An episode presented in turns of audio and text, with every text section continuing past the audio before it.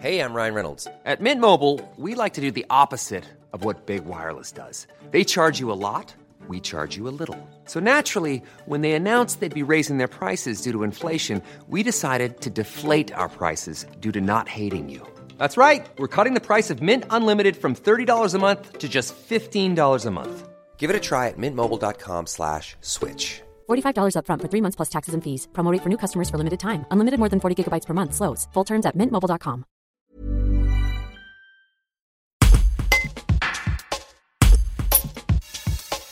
La distribution annuelle des calendriers des sapeurs-pompiers de la Tour du Pin, qui devait débuter ce samedi, est arrêtée par le confinement. Le point avec Brice Guillou, président de l'amicale des sapeurs-pompiers turipinois. On espère qu'elle aura lieu, alors plus tardivement que prévu initialement. Donc après, euh, tout dépendra des, recommandations euh, gouvernementales en fonction du contexte sanitaire. On avait un petit peu anticipé, on avait commencé à en faire quand même un petit peu avant ce week-end, parce qu'on savait que des changements allaient arriver. Donc euh, quelques collègues ont commencé à, proposer des calendriers euh, en porte-à-porte. Quoi, il y a plein rien à partir d'aujourd'hui. C'est historique et puis euh, depuis, euh, ouais, depuis bien longtemps, on va à la rencontre des gens à leur domicile.